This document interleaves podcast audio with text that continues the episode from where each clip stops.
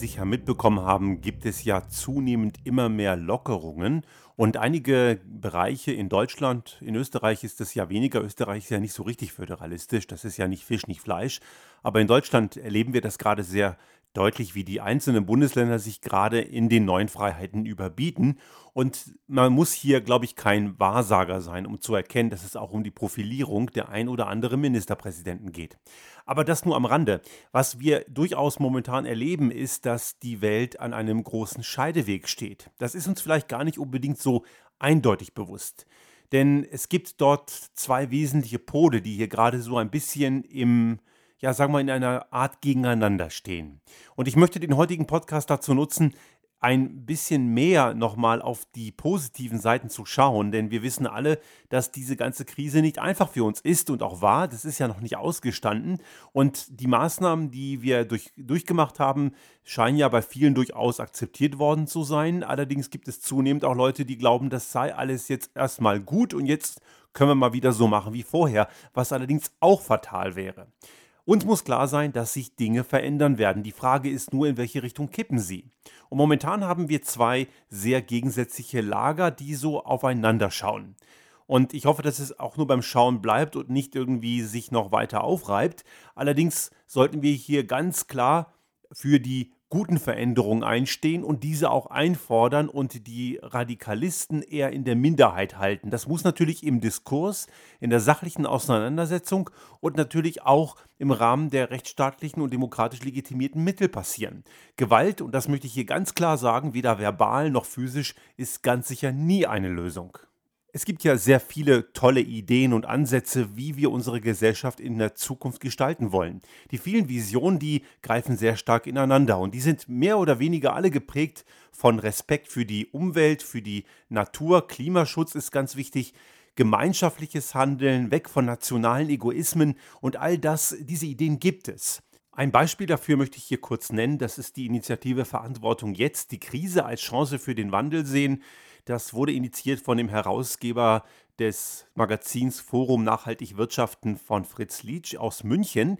Eine Initiative, die sich zum Ziel gesetzt hat, die vielen tollen Ideen, die es ja in der Gesellschaft gibt, auch zu bündeln. Weil das Problem ist ein Stück weit, dass jeder sein eigenes Süppchen kocht. Und wenn jeder nur seins macht, dann wird das Ganze eben eher schwierig. Und wir müssten hier auch weg, weil auch in dieser Community, die es gut meint, gibt es eine ganze Menge Selbstdarsteller, denen geht es eigentlich mehr um ihre Profilierung, denen geht es erst sekundär um das Inhaltliche. Und auch das müssen wir überwinden. Das Einzelne, die Einzelprofilierung muss hier einfach egal sein. Es geht wirklich um das Inhaltliche. Auch auf der Ebene der Gesetzgebung gibt es einige sehr schöne Beispiele. So zum Beispiel ist es in Schweden oder in Frankreich so, dass man Staatshilfen nur gewährt bekommt, wenn man keine Boni und keine Dividenden zahlt und auch wenn man keine Offshore-Firmen unterhält. Das ist nur konsequent und richtig so. Es gibt auch seitens des Finanzministers in Deutschland von Olaf Scholz jetzt gerade die Anregung, auch für die Konsequenzen dieser Pandemie in der Gesellschaft, auch für die wirtschaftlichen Hilfen, das muss ja alles irgendwie bezahlt werden, dass dafür die Wohlhabenden mehr zur Kasse gebeten werden sollen. Auch das ist komplett richtig so, denn dieses ewige Geseier, dass ja die Wohlhabenden die meiste Steuerlast hätten, das ist eben kompletter Blödsinn. Das ist zwar absolut betrachtet richtig, das ist ja klar, wenn man auch ein großes Vermögen hat, dann ist ja der absolute Steuersatz auch höher, aber relativ gesehen ist der mickrig klein. Denn wenn man anschaut, wie viel Anteil von ihren Einkommen die Schwerreichen für Steuern ausgeben, dann ist das ein sehr marginaler Anteil verglichen mit jemandem, der eben Niedrigverdiener ist und der muss eben einen Großteil dessen, was er hat, eben an Steuern ausgeben, nämlich allein schon dadurch, dass er konsumiert und dadurch die Mehrwertsteuer größer hinzugeschlagen wird.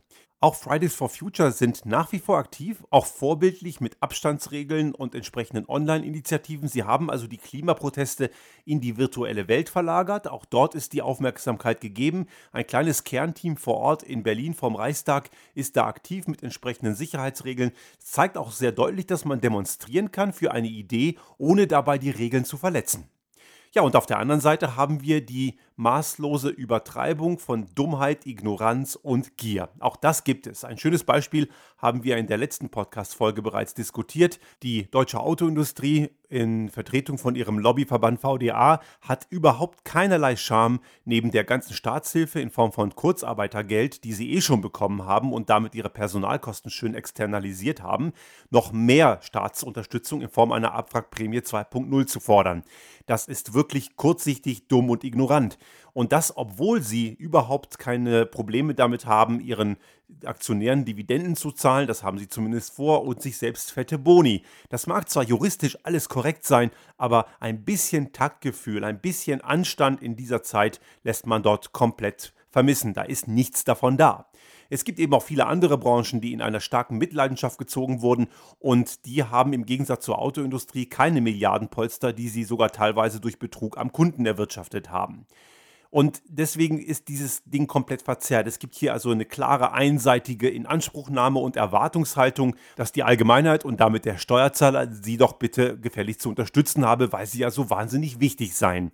Ein weiteres Problem generell sind viele Initiativen aus den neoliberalen, ewiggestrigen Wirtschaftsverbänden. Es gibt auch innerhalb der Union in Deutschland einen, einen Wirtschaftsvertreterflügel, die wollen jetzt auch, dass man doch jetzt ökologische Grenzbestimmungen doch endlich mal lockert, es muss die Wirtschaft mal wieder auf die Beine kommen. Auch das ist ein dummer Vorwand, ähnlich wie bei, bei der Autoindustrie auch, das Problem war ja schon vorher da. Das ist ein dummer Vorwand, sich der eigenen Verantwortung zu entziehen und ignoriert komplett, dass diese ganzen Probleme, die wir heute haben, auch was damit zu tun haben, weil eben in der Vergangenheit das Handeln von Gier und Ignoranz geprägt war. Es wäre also das komplett falsche Signal, jetzt Umweltauflagen zu lockern. Im Gegenteil, man muss sie sogar noch fester anziehen.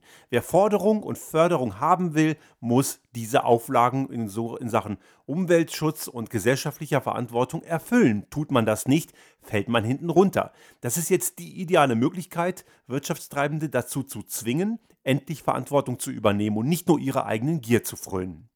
Und darüber hinaus haben wir in der Gesellschaft auch noch die Kreise, das war ja jetzt gerade zu lesen, dass in Deutschland und auch in anderen Ländern wieder massiv demonstriert wurde für das Aufheben dieser ganzen Auflagen zum Eindämmen der Pandemie und das Ganze eben in Form von Demos ohne Sicherheitsabstand, ohne entsprechende Einhaltung sämtlicher Regeln und das, das ist an Dummheit und Ignoranz schwer zu überbieten. Denn wenn man schon glaubt selber, ist es einem egal, ob man es kriegt.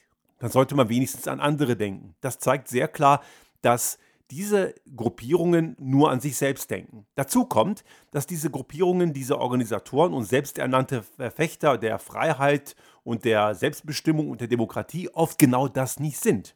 Denn sie sind durchsetzt und unterwandert. Ich sage hier klar, es sind nicht alle so, aber sie sind unterwandert von Anhängern von dumpfen Verschwörungsmythen, fernab jeder Fakten und auch sehr viele Extremisten sind dabei. Und Extremisten sind hier auf beiden Seiten zu verorten. Wir haben ja in den letzten Wochen ähm, gehört, dass eben auch Pressevertreter angegriffen wurden, in Deutschland zum Beispiel. Ein prominenter Fall war das Team der Heute-Show. Das wird jetzt zwar in Ermittlungskreisen Linksextremisten vorgeworfen, aber Rechtsextremisten haben es genauso abgefeiert. Die fanden das alle ganz, ganz toll und sie feiern es einmal mehr ab, weil es ja natürlich auch deren Feindbild war. Aber sie selber tun es ja auch. Auch das ist in der letzten Woche passiert. Auch rechtsextreme Dumpfbacken haben Pressevertreter angegriffen. Also auch die Pressefreiheit wird hier mit Füßen getreten. Und viele, die an solchen Veranstaltungen teilnehmen und auch diese organisieren, sind an Freiheit eigentlich gar nicht interessiert, sondern nur an der Erfüllung ihrer eigenen Egomanie.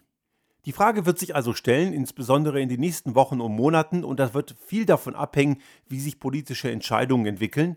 Sind wir in der Lage, diese Krisensituation endlich als das zu nehmen, was sie ist, nämlich eine großartige Chance, Dinge besser zu machen und auch Nationalgrenzen zu überwinden, endlich Europa eine Bedeutung zu geben, die es verdient hat? Momentan sieht es ja nicht sonderlich gut aus. Europa könnte an diesem ganzen Ding komplett scheitern.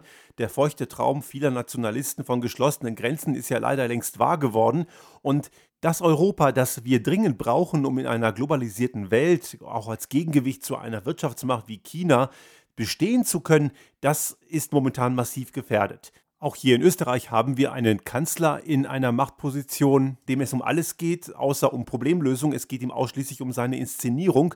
Und die Art und Weise, wie er agiert, ist extrem rückständig und extrem kurzsichtig. Denn Die Art und Weise, wie er entscheidet, die ist überhaupt nicht transparent. Man weiß nicht, wer ihn genau im letzten Detail berät und welche Grundlagen er für seine Entscheidung verwendet. Und so eine Art Marionettenkabinett war ein schöner Artikel im, äh, im Standard, ein Kommentar dazu, trifft es hier sehr, sehr gut.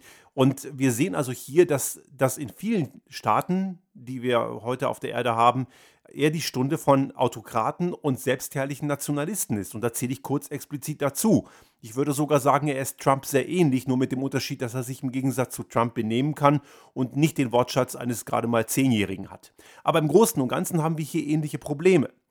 Ich bin kein großer Fan von Frau Merkel, aber sie hat in vielen Punkten diesen richtigen Instinkt bewiesen und sie hat mittlerweile, muss man auch sagen, resigniert und letzten Endes das Ganze aus der Hand gegeben und gesagt, hier Landesfürsten, müsst ihr klären, ich habe hier letzten Endes keine Möglichkeit mehr. Also wir haben hier viele Probleme gerade, wo wir das Gefühl haben, Europa und das Gemeinsame setzt sich vielleicht nicht durch. Und das wäre für uns alle, einschließlich derer, die ja sonst immer auf der nationalen Schiene immer wieder rumreiten, ein Riesennachteil. Ich wiederhole hier nochmal eine alte Forderung von mir. Wir müssen endlich Nationalstaaten überwinden. Die sind ein Relikt von gestern. Die brauchen wir nicht mehr. Lokale Identität ist was Lokales. Dazu braucht es keine Nationalstaaten. Und wenn jemand unbedingt eine nationale Identität braucht, sei es drum. Ich finde es schwierig, warum das nötig sein soll. Aber trotzdem ist das immer was Regionales. Und das kann man ja, auch solche Bräuche kann man ja pflegen. Aber wir müssen endlich Europa als gesamteinheitliches System sehen mit einer Außenpolitik, einer Finanzwirtschaft, einer Innenpolitik und wir müssen endlich von diesem nationalen Ego-Wahn wegkommen. Wenn wir das jetzt nicht schaffen, dann sind wir geliefert. Dann haben wir keine Chance mehr. Die Frage wird jetzt also sein, ist die Menschheit in Europa oder auch allgemein tatsächlich intelligent genug, diesen Wechsel zu vollziehen? Ich habe immer wieder Zweifel daran, dass die Gesellschaft das wirklich packt. Ich habe ja bekanntermaßen, und das ist mir auch schon immer wieder mal gesagt worden, vielleicht auch wirklich zu Recht als Vorwurf gesagt worden, dass mein Menschenbild nicht unbedingt positiv ist. Ja, ich glaube, ich habe in Summe kein sehr positives Menschenbild. Ich glaube, dieser Vorwurf an meine Adresse ist gerechtfertigt. Ich versuche allerdings auch ein besseres zu sehen und ich möchte nicht all die guten und die auch zuvor genannten Initiativen, und ich habe ja nur ganz, ganz wenige genannt, es gibt ja viel, viel mehr, ich möchte die auf keinen Fall unter den Tisch fallen lassen. Ich glaube, dass es Teile der Gesellschaft gibt, die das können und die in der Lage sind, eine bessere Welt zu denken und auch vorzuleben. Und genau auf die setze ich die Hoffnung und wir versuchen natürlich auch im Rahmen unserer kleinen Möglichkeiten dazu beizutragen. Und ein Beitrag ist vielleicht auch, dass jetzt muss ich einen kleinen Werbeblock einschieben, unser Buch, das am Montag, also morgen am 11. Mai erscheint. Das Wasserfallparadoxon beschreibt einen möglichen Ansatz, wie man langfristig gemeinschaftlich erfolgreich sein kann. Das hat natürlich Unternehmen und jede Art von anderen Organisationen im Fokus, aber das Ganze gilt auch für Gesellschaften. Eine Gesellschaft, eine Gruppe von Menschen kann nur langfristig existieren, wenn es uns gelingt, eine langfristige Vision, einen langfristigen Zielzustand zu entwickeln, in dem alle gemeinschaftlich vorkommen. Das heißt aber nicht, dass jeder immer akut das bekommt, was er gerade jetzt will. Das geht eben nicht. Es heißt auch mal verzichten, Kompromisse schließen. Aber dieser Diskurs, der von vielen gemieden wird, wie der Teufel das Weihwasser meidet, der ist extrem wichtig. Ohne den geht es eben nicht. Und es heißt auch für jeden Einzelnen von uns, wirklich jeden, dass man auch mal zurückstecken muss. Aber das geht nur dann, wenn man auch langfristige Dinge erklären kann und auch klar machen kann, was das bedeutet. Wir haben vor einigen Wochen, da waren die, war die Akzeptanz für, die, für den Lockdown und für die Maßnahmen durchaus recht hoch. Der ist immer noch relativ hoch, aber nicht mehr ganz so hoch. Aber er war da und die Menschen haben viele Einschränkungen akzeptiert, weil es ihnen erklärt wurde. Und das muss man eben auch für die langfristige gesellschaftliche europäische Entwicklung tun. Und das kann eben nur die Politik leisten. Dafür sind gewisse Regierungsvertreter einfach die falschen. Wir brauchen hier Politiker, die nicht in Ego-Strukturen denken, die wirklich europäisch denken und es nicht nur sagen und die endlich bereit sind, gemeinsam mit anderen das europäische Haus zu bauen, was es als Vision schon lange gibt. Wir haben nur in der Vergangenheit den Fehler gemacht und haben das Ganze nur zu sehr als Wirtschaftsraum gesehen. Jetzt wird es Zeit, das Ganze auch gesellschaftlich zu bauen und wir haben hier eine großartige Chance. Vielleicht ist es unsere letzte. Ich hoffe, dass wir sie nutzen.